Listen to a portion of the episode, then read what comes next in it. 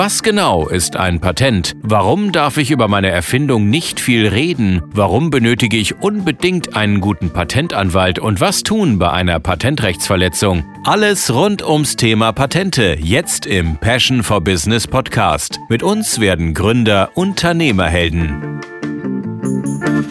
Herzlich willkommen zu einer neuen Folge unseres Podcasts. Mein Name ist René Klein, Chefredakteur bei fürgründer.de. Viele Gründer und Unternehmer kommen auf fürgründer.de, um zu erfahren, wie eine Patentanmeldung funktioniert und was sie beispielsweise kostet. Dabei, und das ist wichtig, eine Patentanmeldung ist keineswegs trivial. Viel kann falsch gemacht werden und dann gibt es keinen Schutz. Das ist im Endeffekt auch viel teurer als eine ordentlich mit anwaltlicher Unterstützung vorgenommene Patentanmeldung.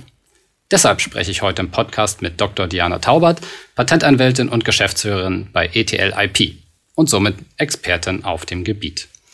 Ziel der Folge ist es, dass ihr den optimalen Schutz erreicht und alle Fallstricke vermeidet.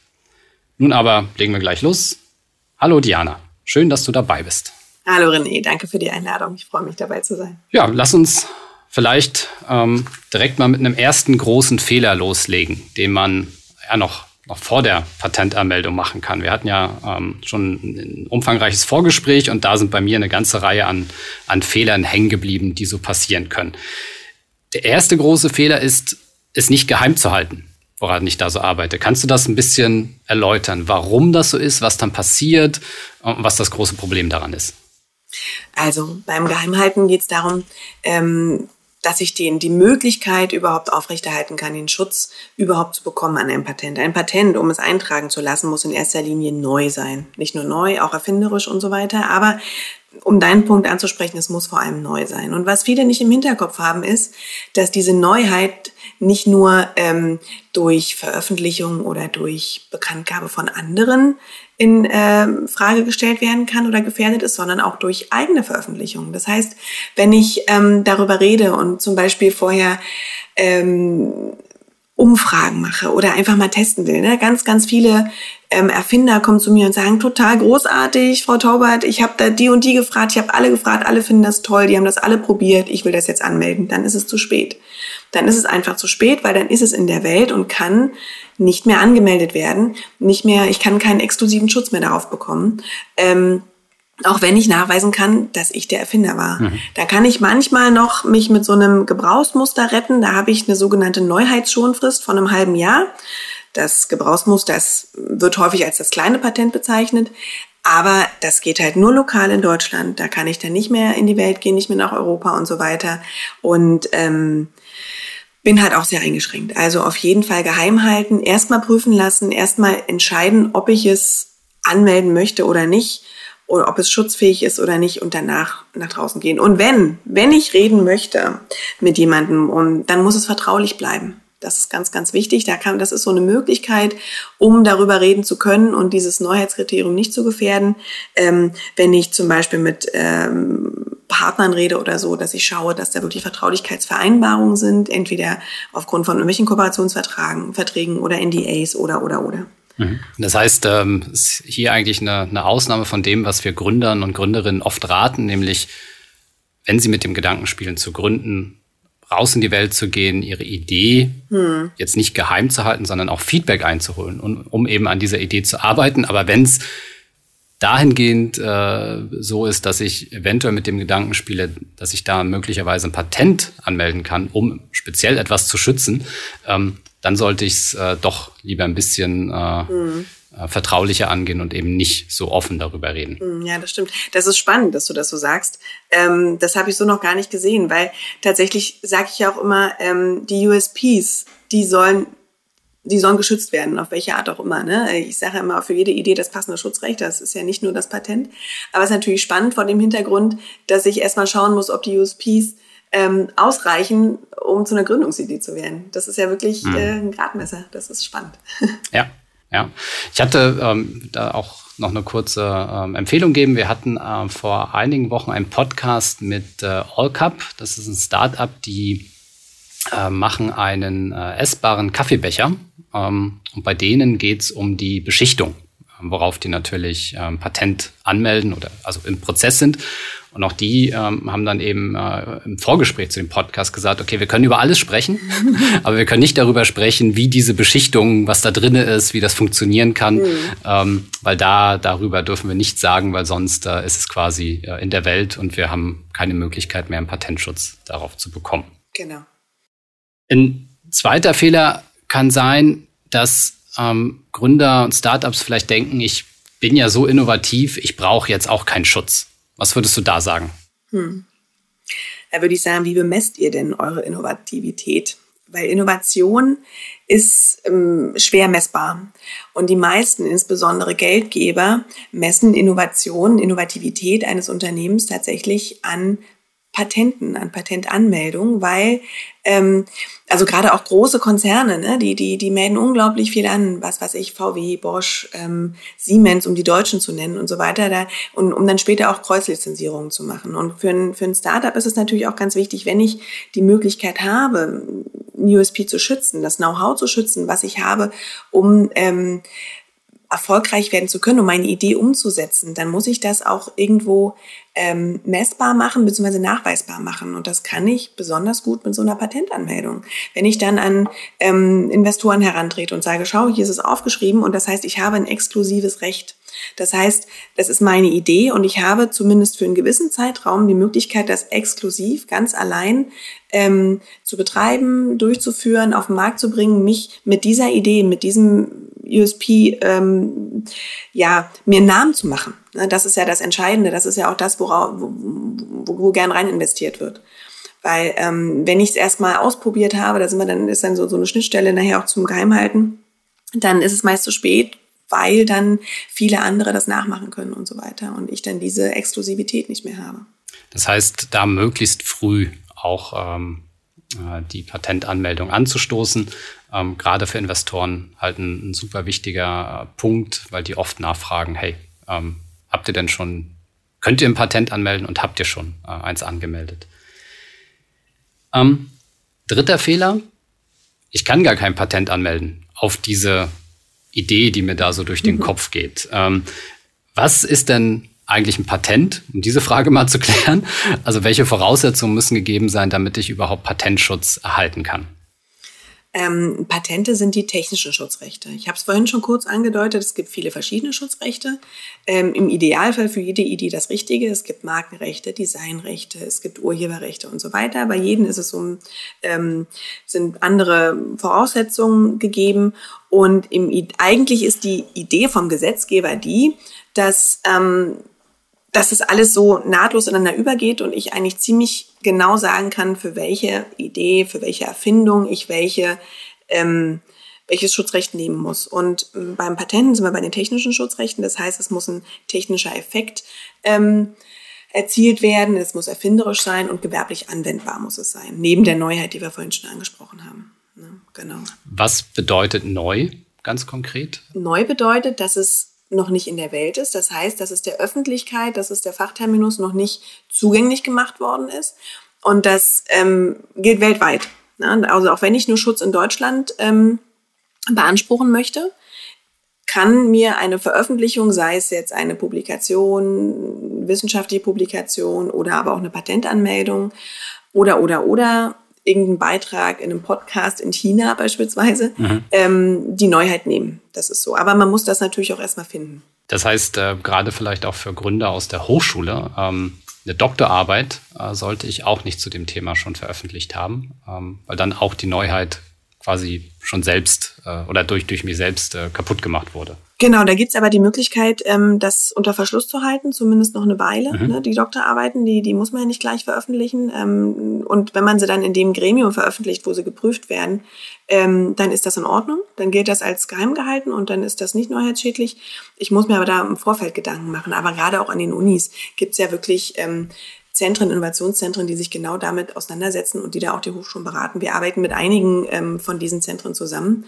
Äh, da kann man sich viel, viel Input holen oder kann man viel Hilfe sich holen. Ja. Mhm. Googeln reicht wahrscheinlich nicht, um zu prüfen, ist das noch neu. Prüfen, ist das noch neu, ist ganz, ganz schwierig, weil ich mir nur sicher sein kann, dass es nicht neu ist, wenn ich was gefunden habe. Ich kann mir aber nie sicher sein, dass es neu ist, weil die, den gesamten Stand der Technik weltweit durchzuflöhen, ist nahezu unmöglich. Das ist auch für große Firmen ähm, sehr, sehr schwierig, die dann richtige FTOs, Freedom to Operate Analysen ähm, angehen, die wirklich auch schauen, ob sie jetzt diese, diese, diese Produktionslinie neu in, was weiß ich, wo in China oder so bauen, um dann wirklich die Welt zu beliefern mit dem Produkt, die dann äh, kommen, die geben mehrere zigtausend Euro für so eine Freedom to Operate Analyse aus. Mhm. Ähm, man selber kann sich da durch Google sowieso schon gleich gar nicht sicher sein. Google ist auch ein bisschen schwierig, da muss ich auch ein bisschen aufpassen. Da sollte die Idee nicht so besonders beschrieben sein. Also ich finde es immer gut, wenn man schon mal ein bisschen guckt, wie sieht der Stand der Technik aus, vor allem wie sieht der Markt aus. Aber ähm, man muss schon aufpassen, was man auch fragt. Ne, Gerade ähm, mhm. das ist leider so. Ne? Dann, dann ist es auch ganz schnell auslesbar und ähm, dann ist die Frage, ist das dann noch neu? oder nicht. Wie findet ihr raus, ähm, ob das Thema, womit ein Gründer, ein Unternehmer zu euch kommt, diesem Neuheitsanspruch gerecht wird? Also wir haben natürlich äh, besondere Software, wo wir auf sämtliche Datenbanken ähm, der, der Patentämter weltweit zugreifen können. Das heißt, wir schauen in Patentliteratur. Das macht auch insofern Sinn, als dass jede Idee äh, oder jede Erfindung, die irgendwann produziert wird, ja im Idealfall vorher angemeldet worden ist.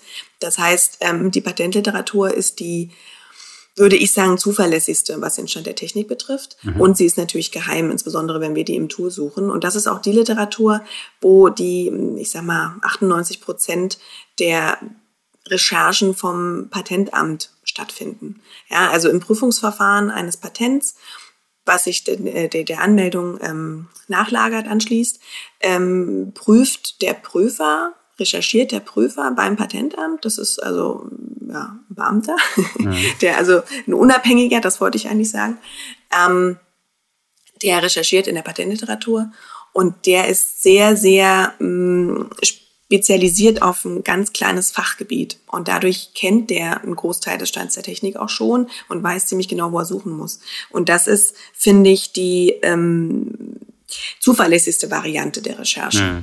Das heißt, ähm, ich sagte vorhin schon einen Betrag, ne? also ähm, große Firmen für die To-Operate-Analysen, die machen das natürlich jetzt nicht über, über ähm, das Deutsche Patent- und Markenamt beispielsweise.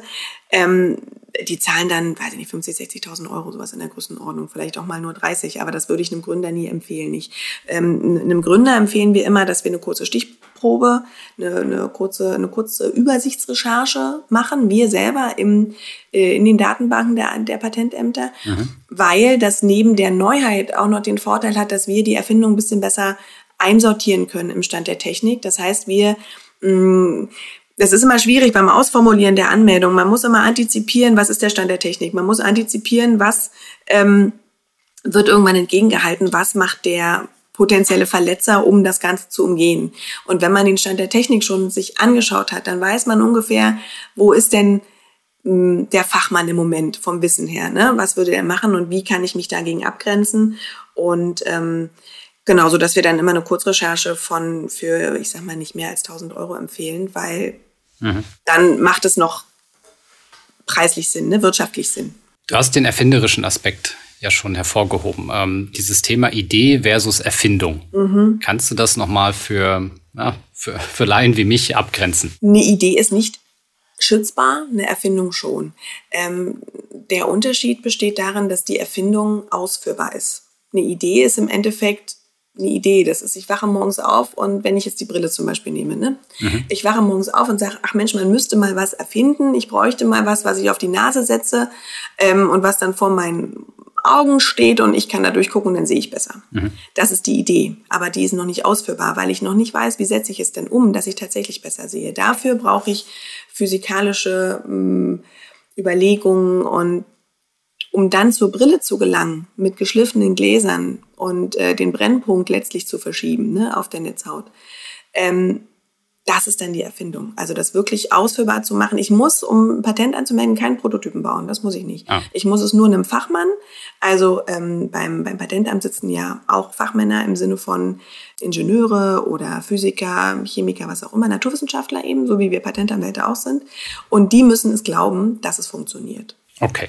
Und die dürfen nicht selber erfinden müssen. Ne? Die müssen sich nicht selber überlegen müssen, wie es funktioniert. Das muss alles in der Patentanmeldung drinstehen. Mhm. Okay, also ich würde sagen, ähm, die Idee ist hinreichend konkretisiert. Es gibt irgendwie ein Verfahren, um am Ende zu einem Produkt zu kommen.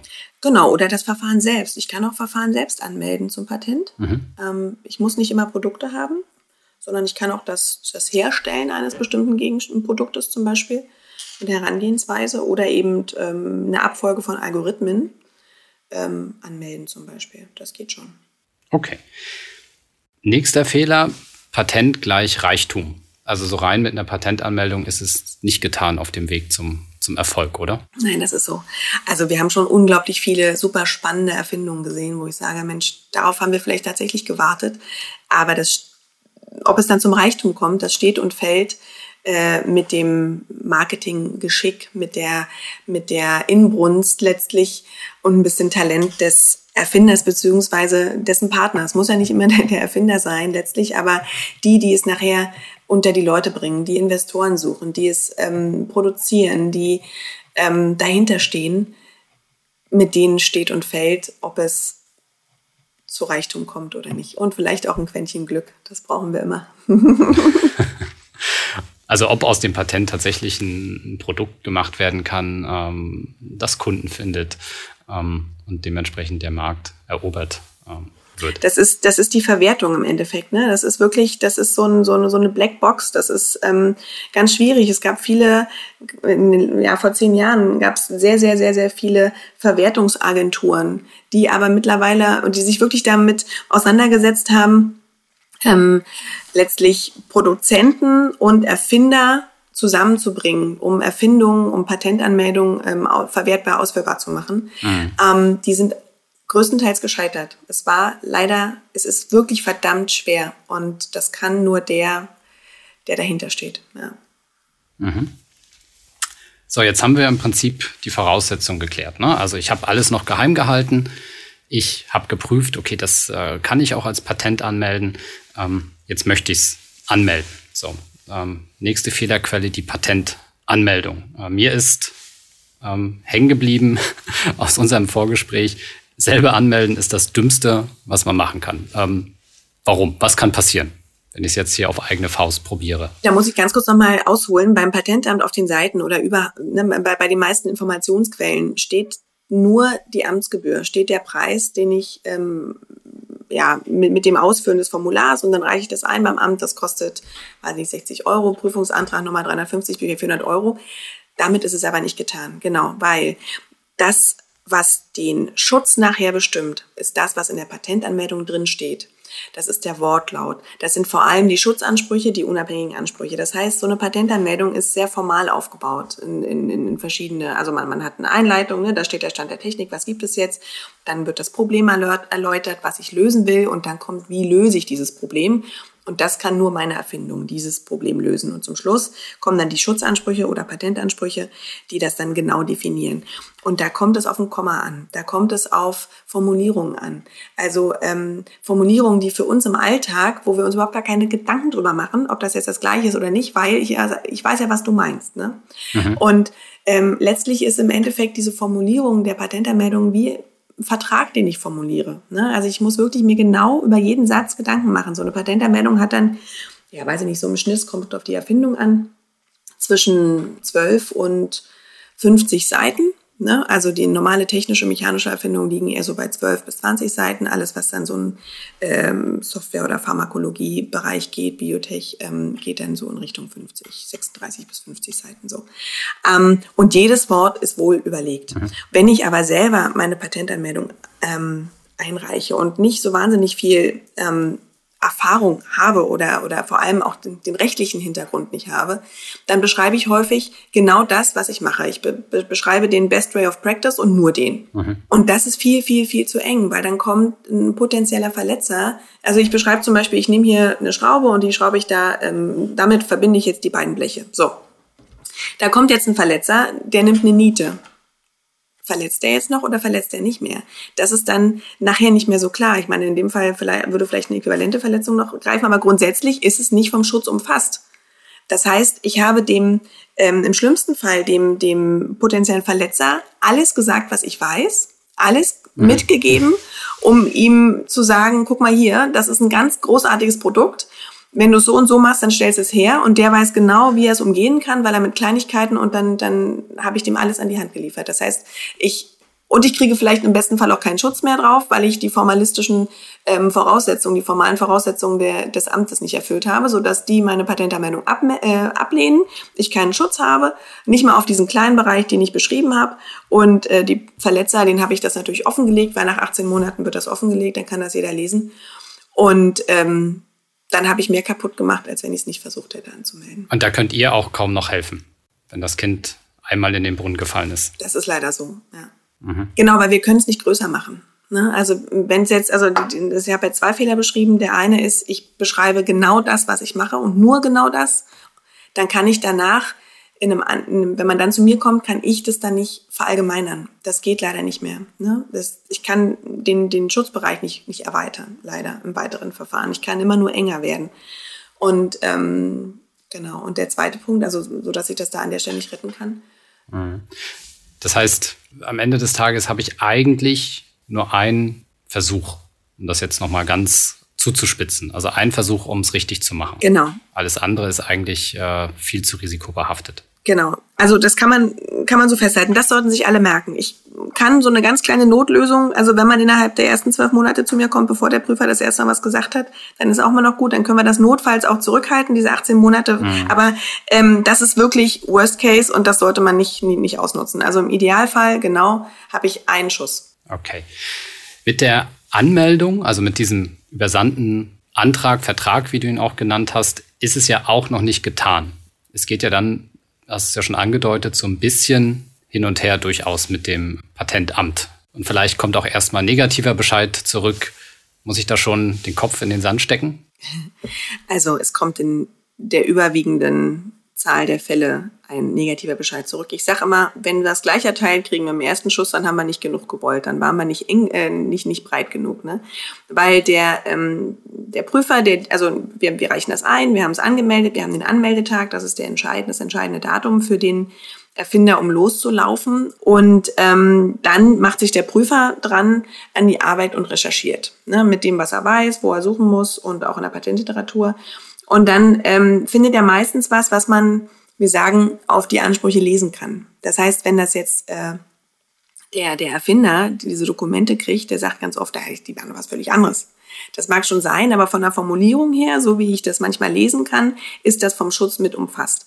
Und dann ähm, habe ich die Möglichkeit, entweder dagegen zu argumentieren, weil der Prüfer da irgendwas reingedeutet hat äh, in, in, in die Ansprüche oder aber in die, ähm, in, in die Entgegenhaltung die da einfach nicht steht aus unserer Sicht. Oder aber ich kann weitere Merkmale in diesen oberen Anspruch, in den schutzbestimmenden Anspruch reinziehen. Ne, das sind meistens Merkmale, die bereits in den Unteransprüchen stehen, mhm. ähm, oder aber die ich auch aus der Beschreibung hole, oder aber die im, in, in Figuren zu finden sind, oder, oder. Und versuche immer so wenig wie möglich Merkmale dazu zu nehmen, ne? um diesen, weil jedes Merkmal, was im Anspruch steht, muss bei einer Verletzungsform ähm, erfüllt sein, muss vorliegen. Ja, das heißt, ähm, umso mehr Merkmale in dem, in dem Anspruch drinstehen, in dem Schutzbestimmenden, umso mh, hm, spezieller ist die Verletzungsform, umso höher sind die Anforderungen an die Verletzungsform. Und wenn nur ein Merkmal nicht erfüllt ist, verletzt der nicht, dann kann ich nicht gegen ihn vorgehen. Und deswegen ist unser Bestreben immer so wenig Merkmale wie möglich, aber so viele wie nötig, um den Schutz zu bekommen in diesem Schutzanspruch drin zu haben. Mhm. Und dann nähern wir uns dann halt im Prüfungsverfahren an. Also wir sagen dann, okay, dann nehmen wir das Merkmal noch mit auf, lieber Prüfer. Der schaut sich das nochmal an. Meistens ist er dann einverstanden oder er sagt dann, also wir gucken dann natürlich, dass es dann neu ist gegenüber den äh, Druckschriften, die er gegeben hat. Dann kommt er meistens noch und sagt, das ist ja nicht erfinderisch.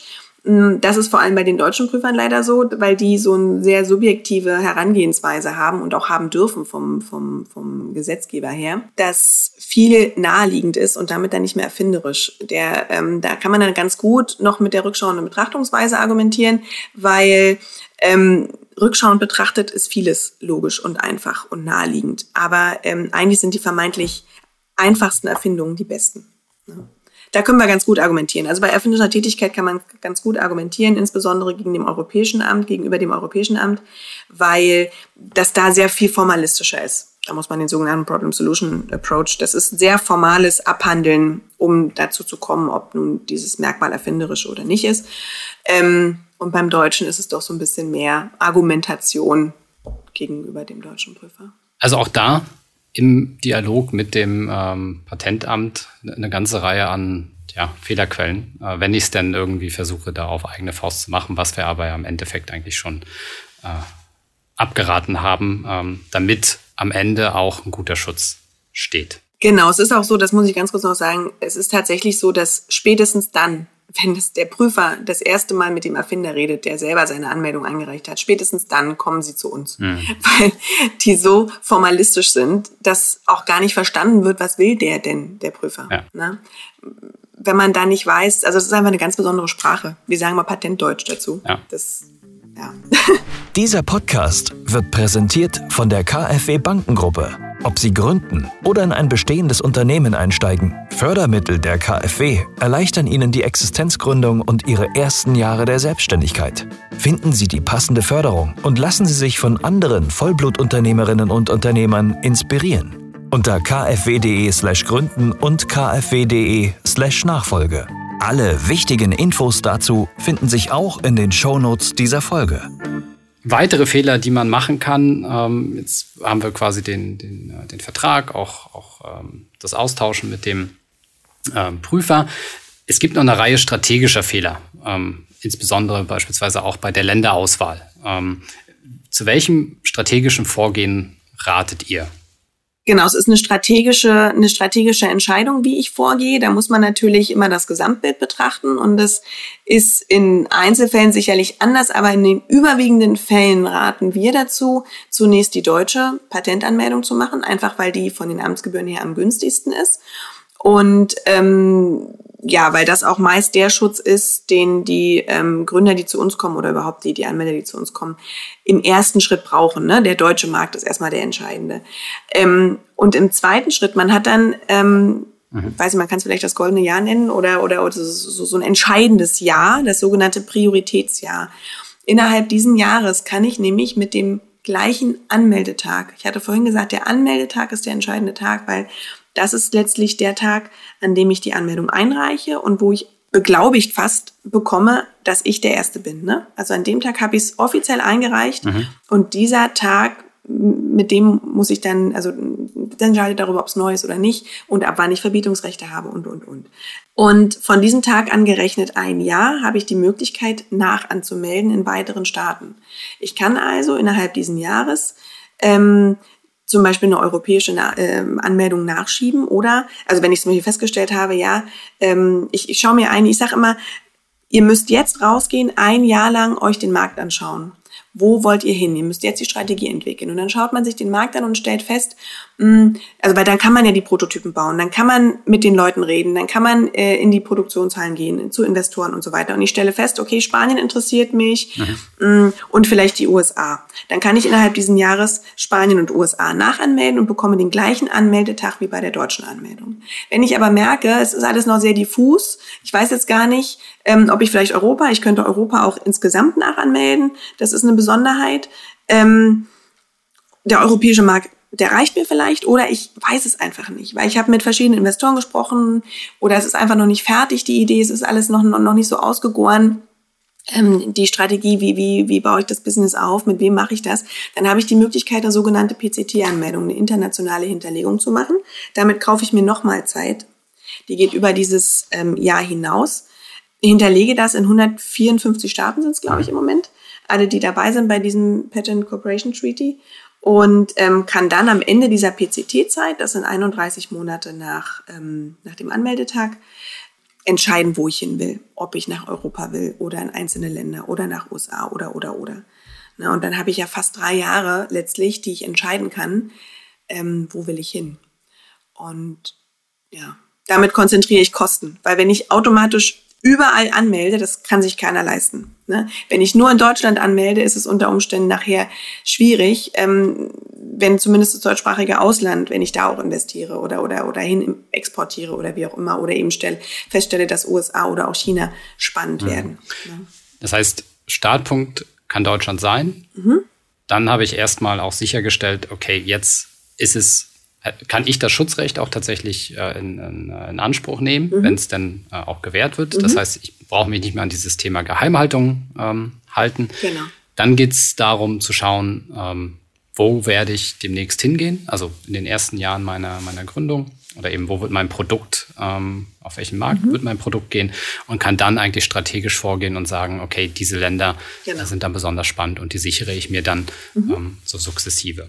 Okay, also auch da ähm, mit euch mal drüber sprechen, was sind eigentlich die Pläne des Unternehmens ähm, und dieses Thema, wir gehen global, ist zumindest aus Patentsicht äh, ziemlich teuer und ähm, äh, sollte sich äh, sollte man sich dann genau überlegen.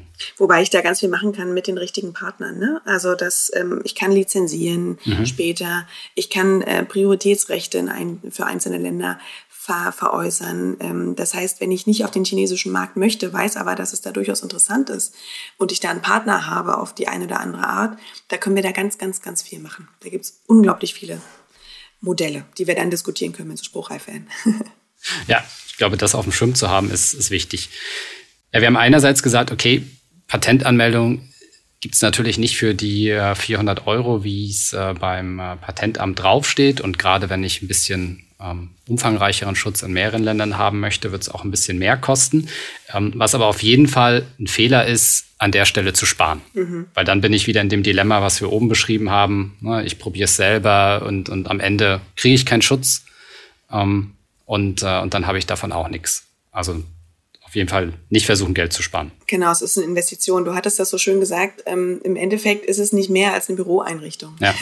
die ich sogar irgendwann, das fand ich sehr, fand ich ein sehr schönes Beispiel.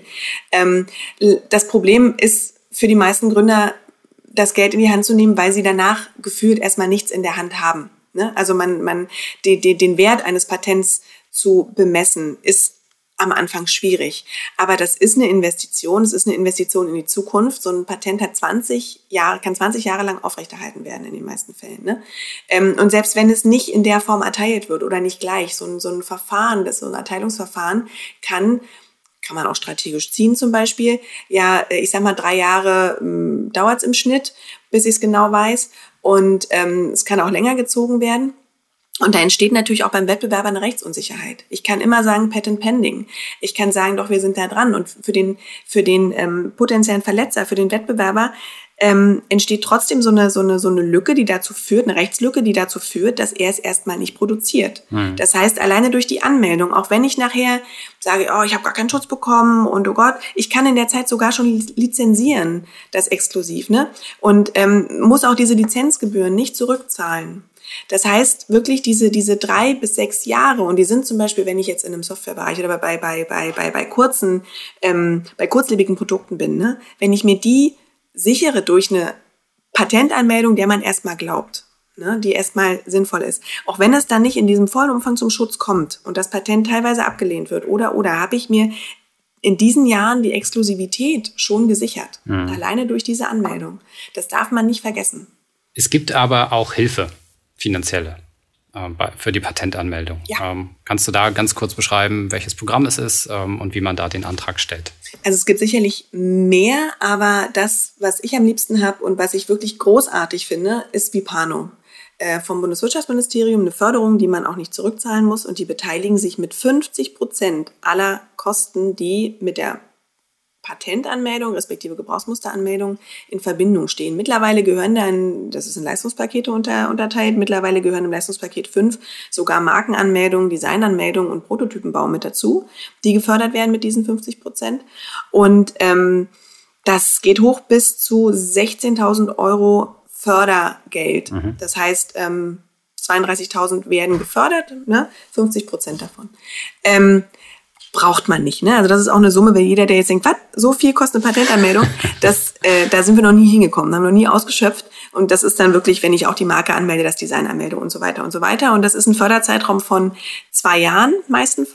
meistens. Ähm, das heißt, diese Nachanmeldungsszenario, Szenario, was ich vorhin beschrieben habe, mit PCT, mit ähm, also europäischer Nach Nachanmeldung oder oder nach diesem Prio, ja, das ist da auch mit enthalten. Ja, das heißt, ähm, das ist wirklich eine gute Sache. Und ich finde, insbesondere für deutsche Verhältnisse, extrem unbürokratisch zu bekommen. Voraussetzung ist im Endeffekt, dass ich Unternehmer bin oder ein äh, freiberuflicher Ingenieur, ähm, der zu einem überwiegenden Teil sein Auskommen mit diesem ähm, Unternehmen oder mit dieser Tätigkeit als Ingenieur ähm, mhm. macht, ähm, einträgt und dass ich in den letzten drei Jahren sind es jetzt mein, meiner Meinung nach nur noch ähm, keine Patentanmeldung mhm.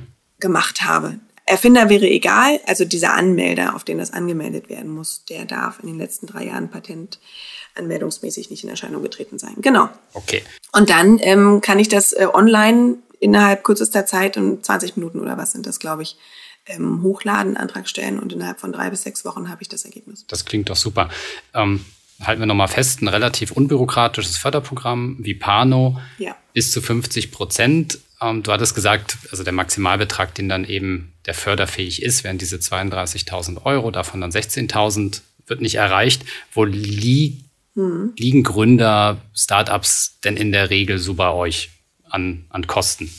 Es kommt immer ein bisschen auf die Erfindung an, weil wir natürlich nach ähm, Aufwand abrechnen, weil letztlich der ähm, Kostenfaktor, der am, am, am relevantesten ist, ist natürlich die Ausarbeitung und die Beratung durch den Patentanwalt. Das kann man im Vorfeld schlecht schätzen. Erfahrungswerte liegen aber dann bei dreieinhalb bis viereinhalbtausend, sowas in der Größenordnung, würde ich sagen. Und davon können 50 Prozent durch Vipano gefördert werden. Und insofern genau. Ist es dann tatsächlich auch überschaubar, mhm. was dort als Invest steht. Ein Fehler, den man dann noch machen kann nach der Patentanmeldung, ist ähm, Geld zu überweisen, äh, wo man kein Geld hinüberweisen muss. Äh, es gibt nämlich tatsächlich eine ganze Reihe an äh, ja, Betrügern, die Schreiben verschicken mit der mhm. äh, Anweisung, bitte überweisen Sie die Gebühren. Was, was hat es damit auf sich und was sollte man in diesen Fällen tun? Ja, das, man sollte nichts tun. Das ist ein Geschäftsmodell tatsächlich. Wir versuchen das, ähm, sobald wir wieder neue, neue ähm, Schreiben ausmachen, die da auf dem Markt sind, die da umgehen, die dann auch auf unsere Seite zu stellen, ähm, damit man das auch sehen kann oder die beim Deutschen Patentamt zu melden. Aber häufig sehen wir das natürlich nicht. Und die besten gehen im Moment von der Vipo aus derzeit. Und das ist dann tatsächlich, sieht hochoffiziell aus, hochoffizielles Schreiben und die sagen, ja, bitte zahlen Sie mal hier die Anmeldegebühr oder zahlen Sie die ähm, Jahresgebühren ein. Häufig sind die Beträge auch durchaus an dem, was gerade ähm, die Gebührenordnung vorschreibt.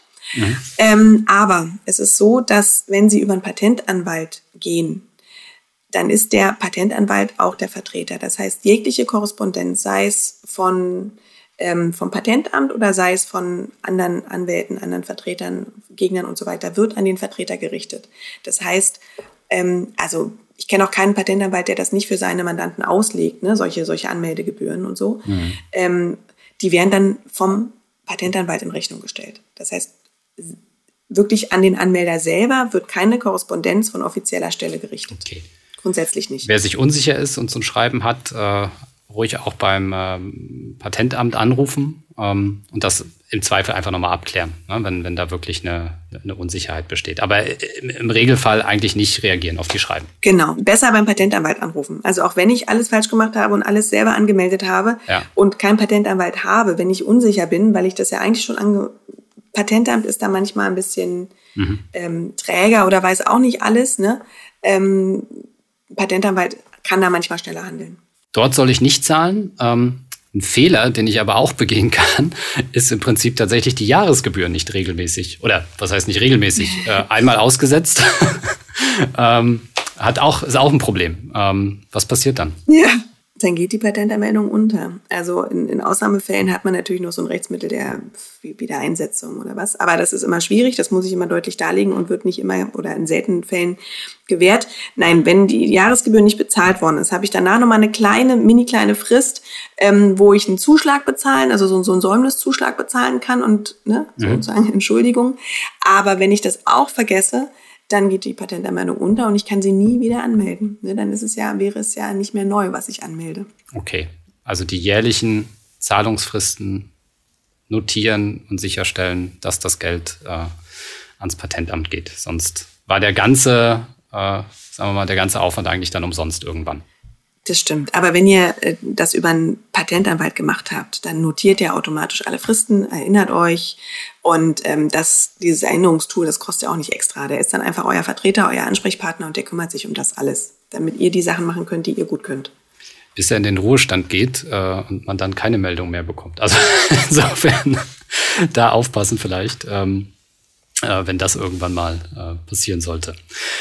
Letzter Fehler, Patentverletzungen, die auftreten. Also äh, vielleicht kriege ich es gar nicht mit, ähm, vielleicht reagiere ich gar nicht.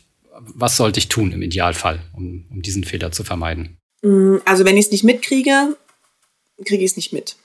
Ähm, das, das, dann ist das Kind noch nicht unbedingt in den Brunnen gefallen. Die Frage ist auch, an welcher Stelle möchte ich es denn mitkriegen? Ne? Mhm. Ähm, wenn ich es mitkriege, muss ich mir genau strategisch überlegen, ähm, ob ich nicht reagiere und warum ich nicht reagiere. Will heißen, ich kann in dem Moment, wo, eine, äh, wo aus meiner Sicht eine Patentverletzung ähm, meines Patents stattfand, kann ich dagegen vorgehen. Dann kann ich das unterbinden. So.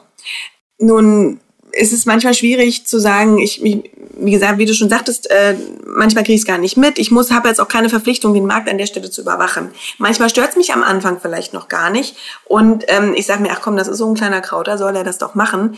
Der, das ist eh kein Geschäftsmodell, der, der, der bleibt maximal ein Jahr auf dem Markt. Ich ähm, bind mir doch jetzt nicht die Wahnsinnskosten äh, eines gerichtlichen Verfahrens oder so an, ans Bein. Das kann schwierig werden. Dann kann ich in ähm, die Falle der Duldung geraten. Das heißt, wenn der dann doch irgendwie durchstartet und ein ernstzunehmender Konkurrent wird und mit meinem Produkt, mit meinem, mit meiner Erfindung letztlich ähm, Geld verdient und mich dann doch stört, dann kann ich unter Umständen nichts mehr machen. Wenn der nachweisen kann, na wieso, das hat der doch vor fünf Jahren schon gewusst und hat nichts getan. Ich bin davon ausgegangen, dass ich das darf.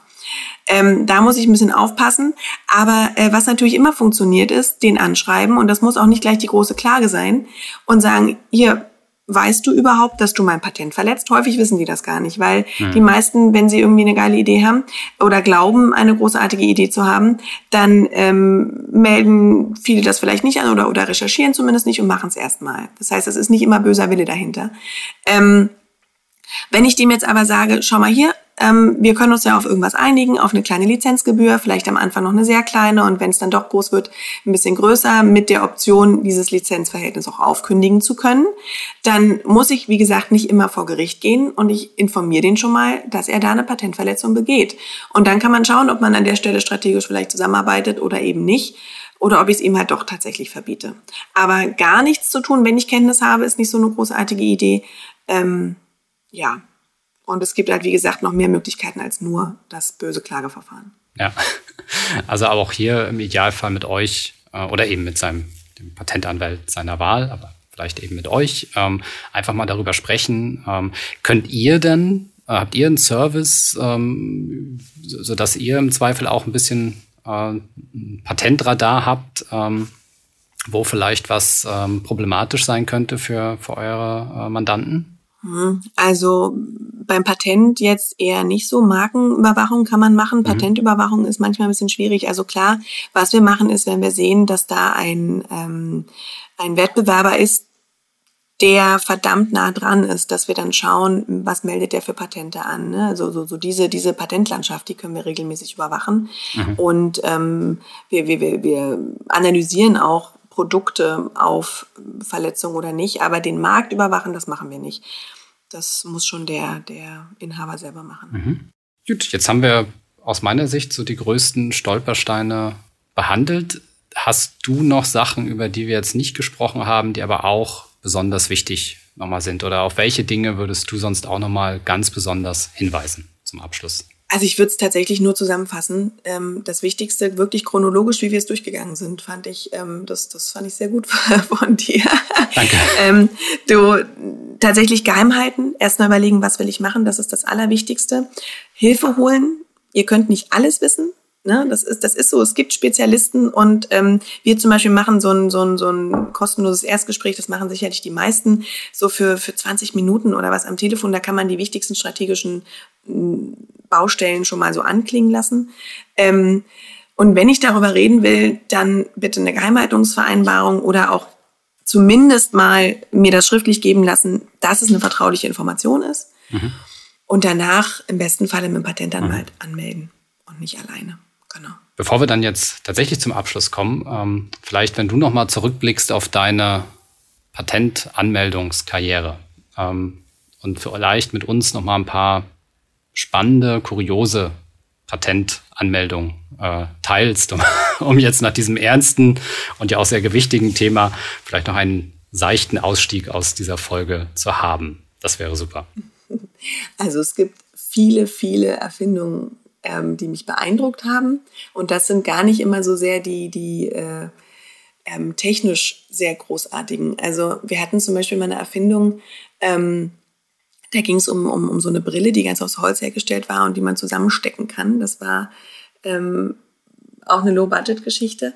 Wir haben natürlich auch von Drohnen über Brennstoffzellen, ähm, über Solarmodule und ähm, sonst welche Technologien, die, die spannend sind. Ähm, aber wenn du einen leichten, einen sanften, seichten Ausstieg möchtest, dann kann ich meine äh, absolut kurioseste Erfindung ist ein beheizbares Kondom gewesen. ähm, ja. ja, das, äh, die Recherche im Stand der Technik war damals auch äh, sehr mh, hm, besonders, möchte ich mal sagen, an der Stelle. Also sowas wird dann auch angemeldet. Ja, es gibt ja äh, gerade hier im Land der Erfinder vermutlich äh, kaum etwas, ähm, was nicht erfunden wird. Ja, und das ist natürlich auch mal ein Trend. Also was wir, was wir durchaus auch beobachten, ist auch, sind auch Trendanmeldungen. Also bis vor kurzem war halt wirklich vor allem alles, was im Bereich App-Entwicklung geht, ganz hoch im Kurs. Mhm. Und ähm, in den letzten anderthalb, zwei Jahren alles, was mit Corona im weitesten Sinne zusammenhängt. Ne? Und das ist nicht nur ähm, die ähm, die, die, die, die Vakzine die, oder, oder irgendwelche potenziellen Medikamente, sondern das sind natürlich auch ähm, irgendwelche Filterstoffe, irgendwelche ähm, Masken, irgendwelche Visiere, die man hoch und runter schieben kann, etc. Oder irgendwelche Besonderheiten an der Stelle, die mh, hm, einfach die Bedürfnisse, den Bedarf der ähm, ja, des Marktes auch schon so ein bisschen abdecken. Ne? Jemand hat ein, ja, sieht ein Problem und versucht eine Lösung zu finden. Und, ja. Also ich würde sagen, ähm, bei euch wird es nicht langweilig ähm, an äh, Ideenvielfalt. Mangelt es vermutlich zu keiner Zeit. Ähm, dieses Thema Vermarktung, was wir auch am Anfang hatten, das ist dann einfach wirklich auch der zweite Schritt, den, ähm, ja, den vielleicht viele im Hinblick auf die Anmeldung ähm, vielleicht erstmal verdrängen, unterschätzen, äh, aber danach geht es ja dann eigentlich mit der richtigen Arbeit los mhm. um dann auch erfolgreich zu sein. Diana, vielen lieben Dank ähm, für die Einblicke in das Thema Patentanmeldung, welche Fehler es gibt, wie man diese Fehler vor allen Dingen vermeidet. Ähm, auch Tipp von meiner Seite nochmal, ähm, macht es nicht alleine, wenn ihr ein Patent anmelden wollt. Es gibt nur den einen Versuch. Bei diesem Versuch kann man ziemlich viel falsch machen, sodass ihr nicht genügend Schutz habt oder gar keinen Schutz. Ähm, insofern äh, sucht euch ähm, einen Patentanwalt, eine Patentanwältin, ähm, beispielsweise die Diana, und dann ähm, macht es professionell, weil das ist am Ende im Endeffekt die Basis, auf, auf der ihr dann euer Unternehmen ja aufbauen wollt. Mhm. Diana, wir hören uns bald wieder. Ähm, du hattest es im Podcast ja auch äh, jetzt schon angesprochen. Es gibt verschiedene Schutzrechte. Wir machen demnächst noch eine Folge zum Thema Markenanmeldung. Insofern alle, die jetzt äh, festgestellt haben, ah, Patent ist vielleicht nicht das Richtige oder zusätzlich zu meinem Patent äh, möchte ich eigentlich auch noch eine Marke anmelden oder werde ich eine Marke anmelden müssen. Ähm, ja, die hoffe ich dann wieder begrüßen zu können. Und ähm, vielen Dank, Diana, und bis bald. Ich freue mich drauf. Ich danke dir auch. Bis bald. Tschüss. Danke. Tschüss. Das war der Passion for Business Podcast. Für mehr Infos und weitere Folgen mit spannenden Gästen besuche uns auf passionforbusiness.de.